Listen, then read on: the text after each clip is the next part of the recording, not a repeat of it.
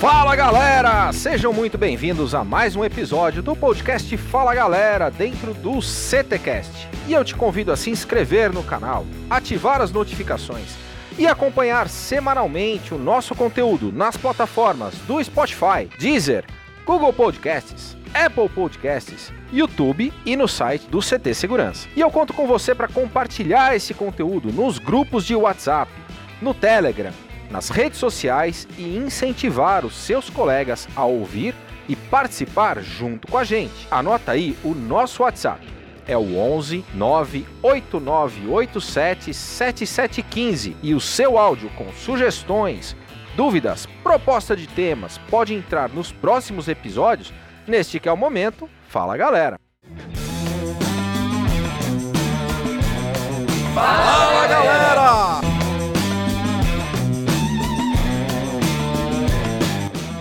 Olá pessoal do CTcast Sandro Schmidt do IP Convention. Falar um pouco do Mário Montenegro é em 30 segundos é um desafio.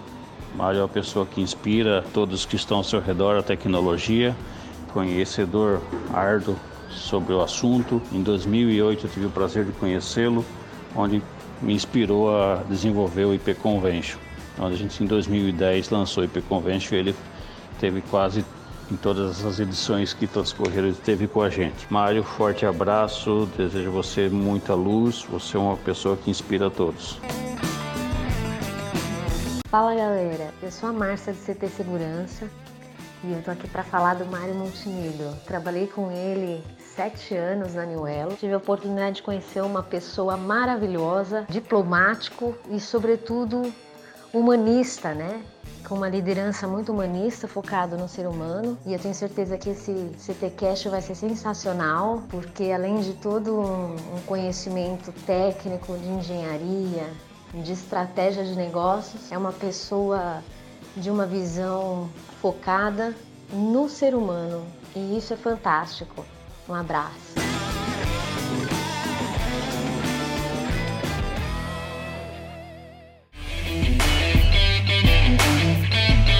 Patrocínio da X-Cabos Distribuidora, da Ogen Tecnologias Israelenses Inovadoras, da ParkSeg Treinamentos e da Techboard Latam, começa agora mais um episódio do CTcast.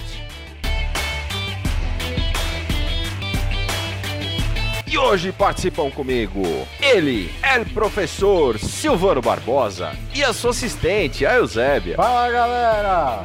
E o nosso convidado especial desse episódio, Mário Montenegro, está conosco. Fala galera! Mário é engenheiro mecatrônico formado pela UFSCar e é diretor na New Elo Tecnologia Limitada, empresa de engenharia especializada em serviços e produtos de segurança eletrônica e automação. É instrutor na instituição Mastermind, treinamento de líderes de alta performance, autorizada pela Fundação Napoleão Hill, especialista em inteligência emocional pela Sociedade Brasileira de Inteligência Emocional, psicanalista trilógico pela Fundação da Sociedade de Psicanálise Integral Cap Pacheco, Master Coach pela Sociedade Brasileira de Coach, Certified Practitioner pela Think, formação de terapeuta pela Escola DEP, dinâmica energética do psiquismo e constelador sistêmico pela IBRAX, Instituto Brasileiro de Consciência Sistêmica.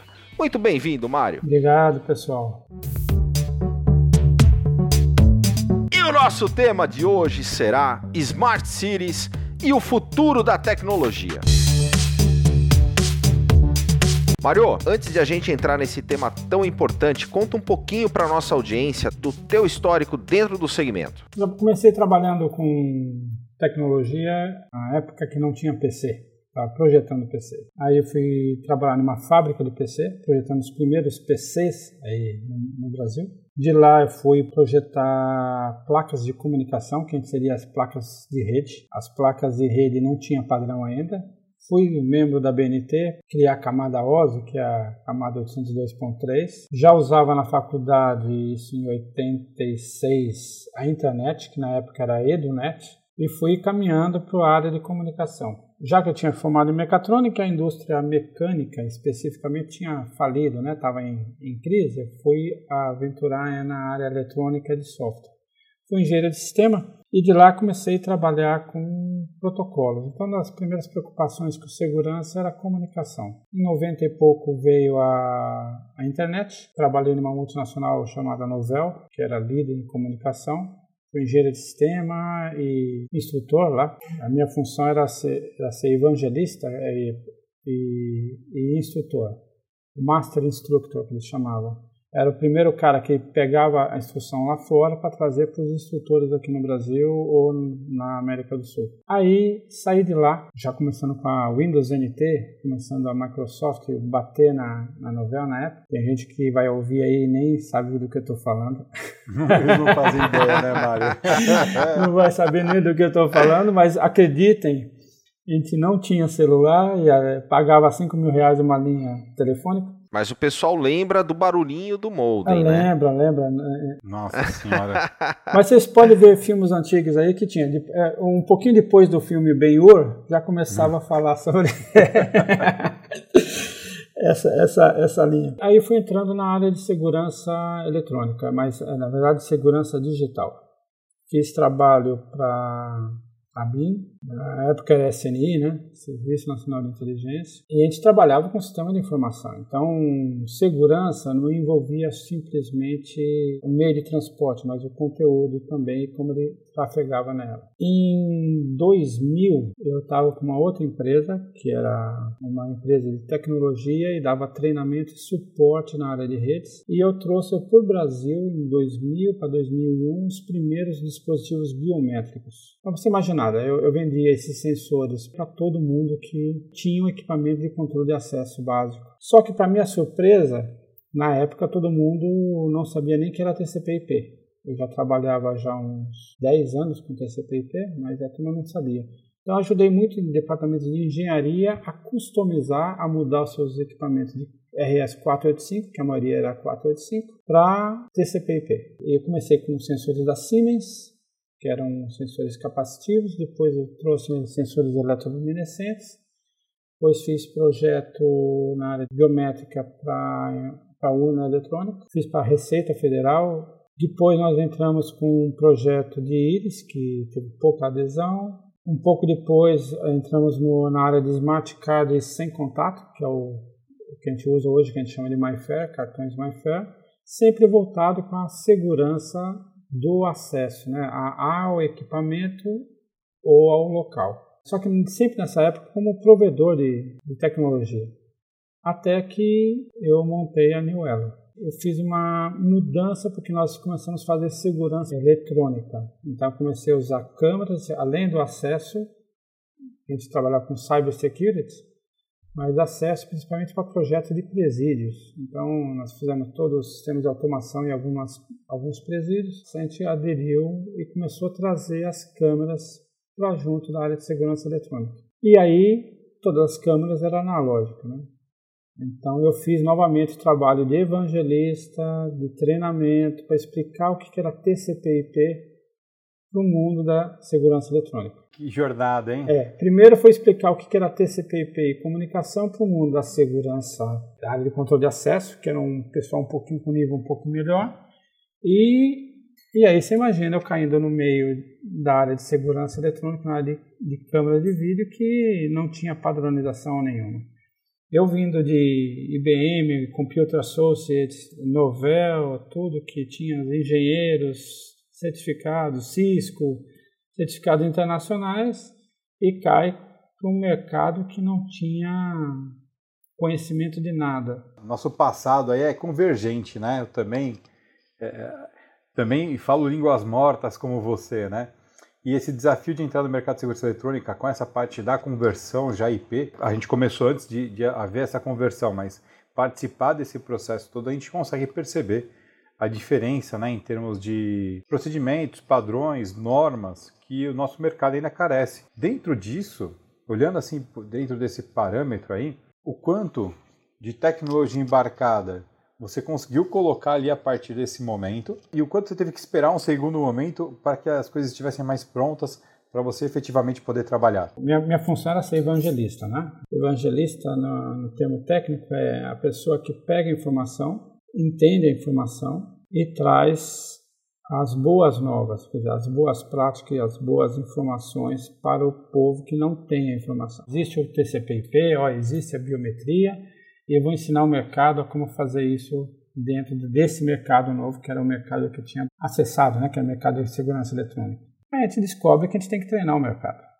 O mercado não sabia o que precisava. Então, eu me lembro uma frase do Steve Jobs, que ele falou assim: não adianta perguntar para o mercado o que ele precisa. Você leva o que ele vai precisar. Então, que é mais ou mais ou menos isso, né? Ele criava produtos, depois a turma via que precisava daquilo, porque a turma não tinha noção ainda que aquilo podia ser feito. É claro que na visão de evangelista, você imagina que as coisas vão ser um pouco mais rápidas. Mas a gente esquece também os costumes, as crenças que a turma fica presa, porque é o, você tem que ir para o novo. E o novo é sempre difícil.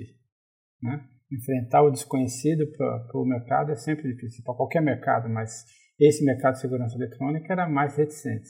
Agora que eu sei que existe, eu tenho que fazer o produto ser viável economicamente para ser vendido.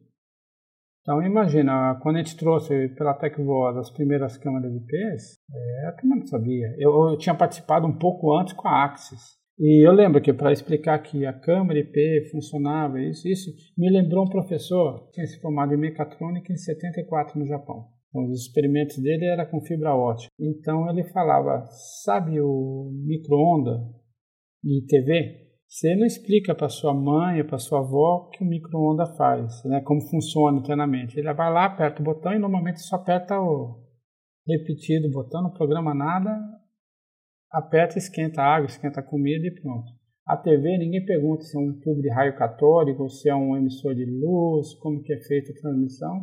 Você vai, aperta o on-off e muda de estação, né? muda de, de, canal. A gente aprende também que os produtos eles começam a ser usados quando ele começa a ser usado sem que você saiba como ele funciona.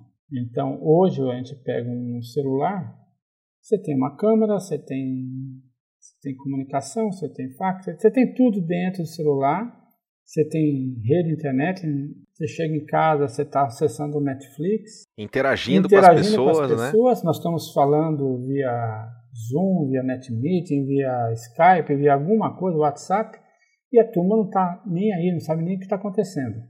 Então, aqui agora a tecnologia está embarcada. Então, aqui a tecnologia está tá, tá ativa. A partir daí, se replica isso para frente. Né? O conteúdo do nosso podcast é 100% gratuito. E para continuarmos essa missão, contamos com pessoas como você te convido a conhecer o CT Segurança e fazer parte desse time. Acesse ctsegurança.com.br e por menos de um real por dia tem acesso a conteúdos exclusivos, treinamentos, descontos no clube de benefícios e acesso ao primeiro coworking dedicado ao mundo da segurança. Momento mergulhando no conhecimento.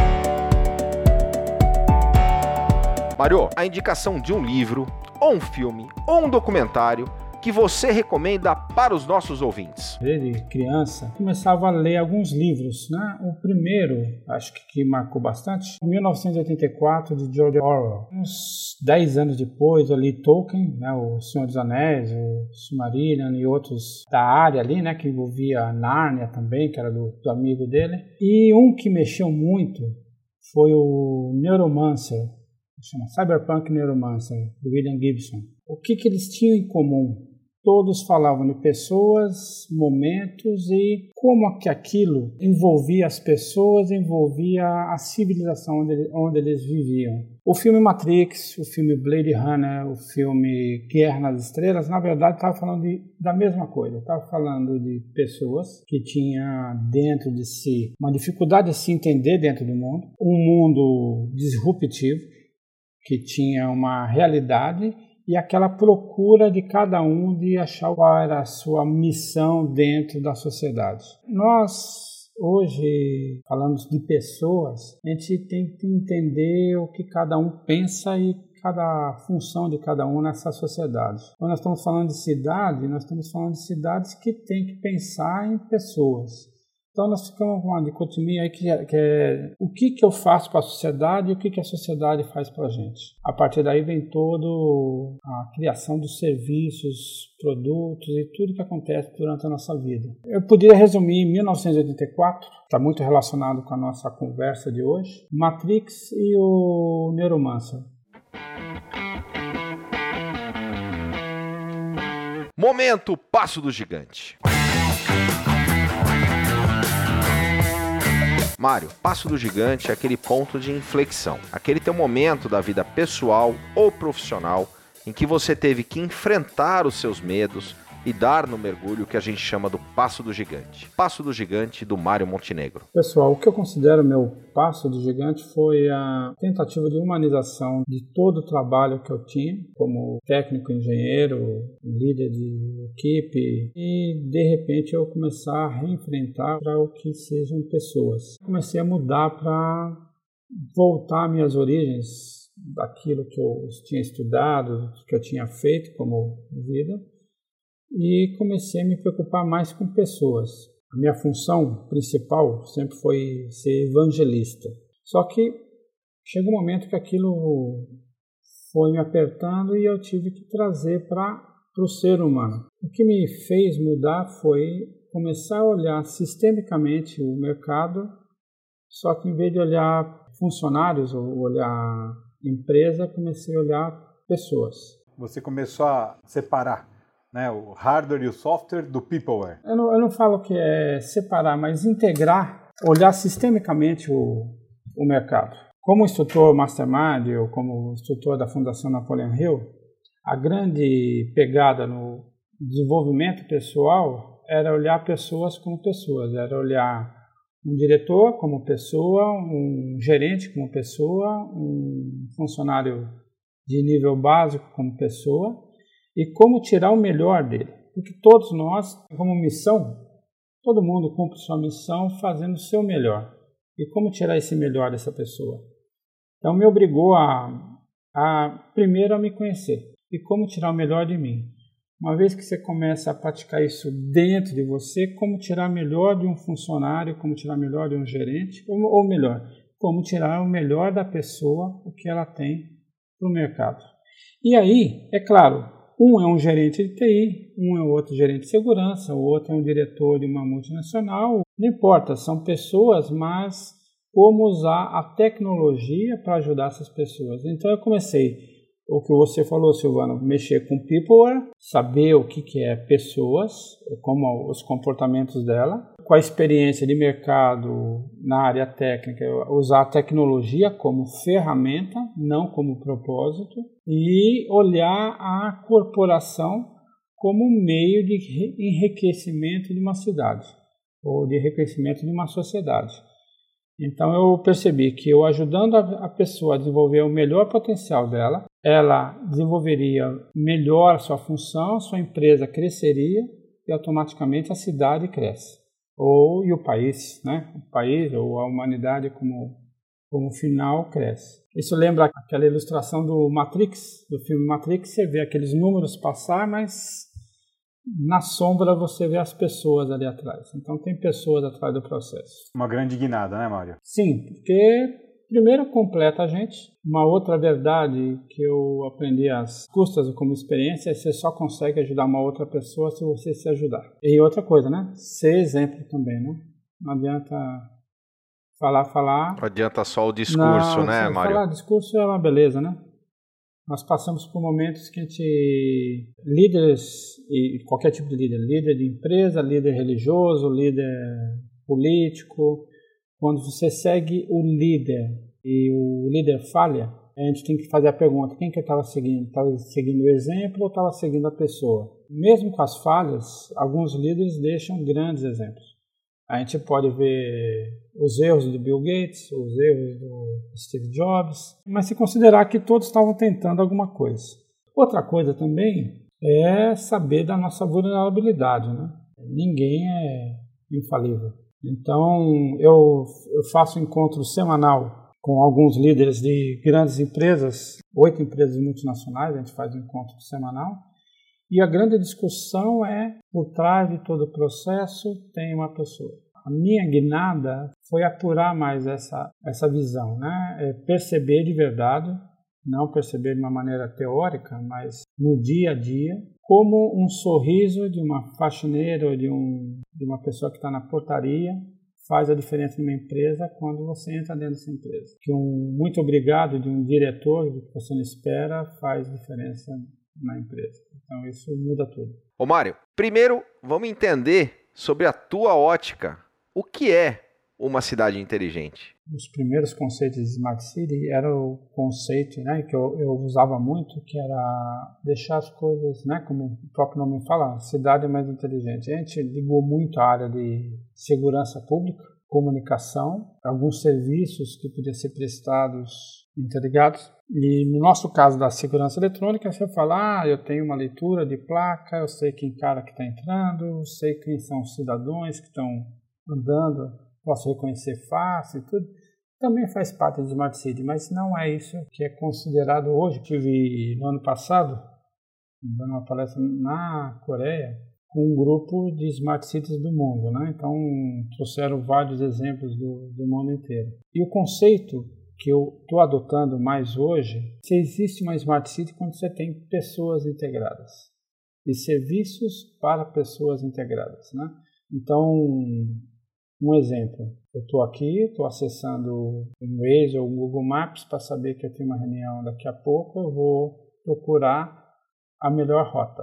Então, eu tenho um sistema de inteligência que vai me falar qual é a via que está mais livre. Então, nós estamos falando de mobilidade. Então, mobilidade urbana hoje está dentro de Smart City. Como os ônibus andam, como os trens andam, qual o tempo de deslocamento de um para o outro. Nós estamos falando de saúde, nós estamos economizando tempo das pessoas andando. É Smart City. Então, Smart City a gente pode levar para o conceito que é uma cidade que evolui tecnologicamente, mas para o benefício das pessoas. Só para as pessoas. Na verdade, Smart Cities são pessoas conectadas com serviços dentro de uma cidade. Então, eu tive um acidente de carro, ou, por exemplo, alguém marcou, né? Ou, de algum jeito eu sei que aquele carro parou, teve um acidente. Eu sei que o hospital mais próximo é tal. Eu tenho que avisar o sistema de saúde para deslocar uma ambulância, também faz parte do Smart City eu tenho uma câmera de vigilância olhando ali, que ora ela é vigilância, ora ela é defesa civil. Tá? A câmera si, ela participa de quatro, cinco subsistemas, mas de uma cidade inteligente. Então, hoje não dá para falar em Smart City como sistemas independentes. Nós estamos, nós estamos aí, volta a um termo que é bem usado hoje, que é um Big Data. Uma grande área onde tudo está interligado. E cada sistema desse usa a, a mesma informação para propósitos distintos. E a partir daí eu tenho o Smart City. Só complementando, também tem a questão de sustentabilidade, energia, iluminação sim, pública, sim. que é um detalhe extremamente importante. Se eu aí, tenho um né? hospital, eu tenho que ter certeza se eu vou ter contingência para ter diesel para tocar o gerador por mais tanto tempo. Então, tudo, e, e eu tenho que escoar a avenida, né? Então, o conceito Smart City é, ele começa a ser mais abrangente quando você começa a integrar tudo. É claro que eu tenho que ter uma área grande né, para armazenar todas essas informações e tirar a informação de uma maneira inteligente ou de uma maneira smart, né, uma maneira mais sábia. E aí, a partir daí, você começa a ter a, a real visão do Smart City. Teve um projeto de Medellín que envolvia até, por exemplo, a possibilidade de ter algumas vendas onde você deixa o produto faz seu próprio troco. Medellín foi capital do cartel, né? O cartel de Medellín, onde tinha um problema de tráfico monstruoso. E depois da implantação de sistemas e, e conversa com o povo, é hoje uma das cidades mais seguras da Colômbia. E o índice de pagamento é de 93% a 94% da turma fazer seu troco, então só 7% é que ainda não paga devidamente. Nós estamos falando de cidades inteligentes. Nós estamos também, Smart City está muito relacionado à área de turismo. Então, a previsibilidade, por exemplo, uma, A gente não teve esse ano, mas uma Fórmula 1 traz mais de 100 mil pessoas andando na cidade. Nós temos eh, logística de hotéis, logística de trânsito, logística de segurança, que tem que ter segurança para isso. Então, esse congresso de Smart City mostrou aplicações, aplicabilidade de Smart City no mundo inteiro, que já é real. Às vezes a gente fica confundindo aqui Smart City com simplesmente você ligar um sistema a outro ou ter, tirar alguma pouca informação. Agora, você pode até me perguntar como que a gente encaixa isso na área de segurança. Né?